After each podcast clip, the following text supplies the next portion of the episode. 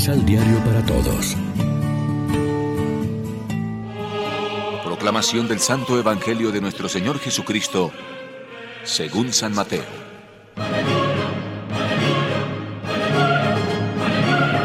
Los fariseos vieron cómo Jesús había dejado callados a los saduceos y se pusieron de acuerdo para juntarse con él.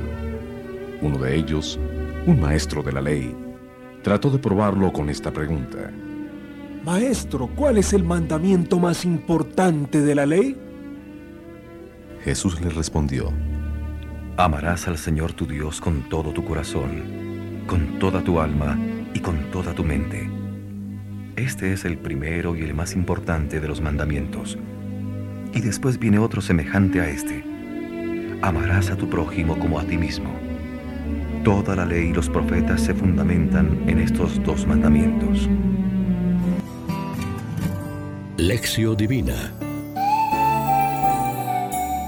Amigos, ¿qué tal? Hoy es viernes 19 de agosto y a esta hora, como siempre, nos alimentamos con el pan de la palabra. Según lo que antecede el cristianismo, es decir, tanto el mensaje como el seguimiento de Cristo, es fundamentalmente amar y encontrarse con Dios en el amor a través de la fraternidad con nuestros semejantes. Jesús prima el amor como el marco, el contexto y la esencia de la entera ley del Señor y de sus aplicaciones concretas que decimos mandamientos. Es el amor lo que va a dar valor y consistencia a la observancia legal y no viceversa, porque el amor es el espíritu que alienta en la letra de la ley. En su despedida de sus discípulos, Cristo agrandó la medida del amor fraterno, que no será ya solo como a ti mismo, sino como yo los he amado. La ley de Cristo, la moral cristiana, es mucho más sencilla que la complicada casuística de escribas y fariseos. Amar sin medida como hizo Jesús. Desde esta perspectiva no hace falta preguntar hasta dónde puedo llegar sin violar los derechos del prójimo o hasta qué punto estoy obligado por la ley del amor fraterno.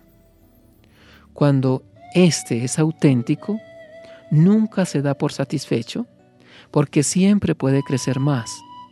Efectivamente, va a ser esta una deuda perenne que nunca liquidaremos por completo.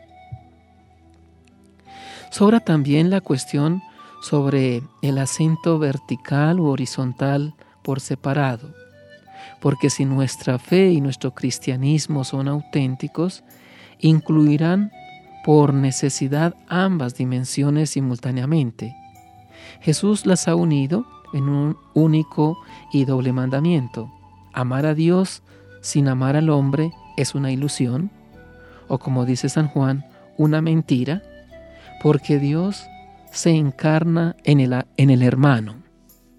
Asimismo, una filantropía humanitaria sin referencia a Dios, Padre de todos, se queda a medio camino, es incompleta. Reflexionemos. ¿De qué manera estamos viviendo el mandamiento fundamental del amor a Dios, al prójimo y a nosotros mismos como la mejor expresión de la voluntad de Dios? Oremos juntos. Señor, ayúdanos a abandonar los ídolos de nuestro egoísmo para centrarnos en el mandamiento principal, porque amar es cumplir tu ley enteramente. Amén. María, Reina de los Apóstoles, ruega por nosotros.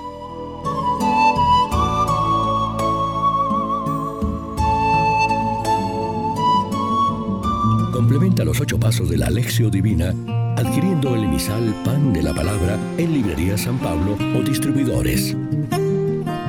Más información www.sanpablo.co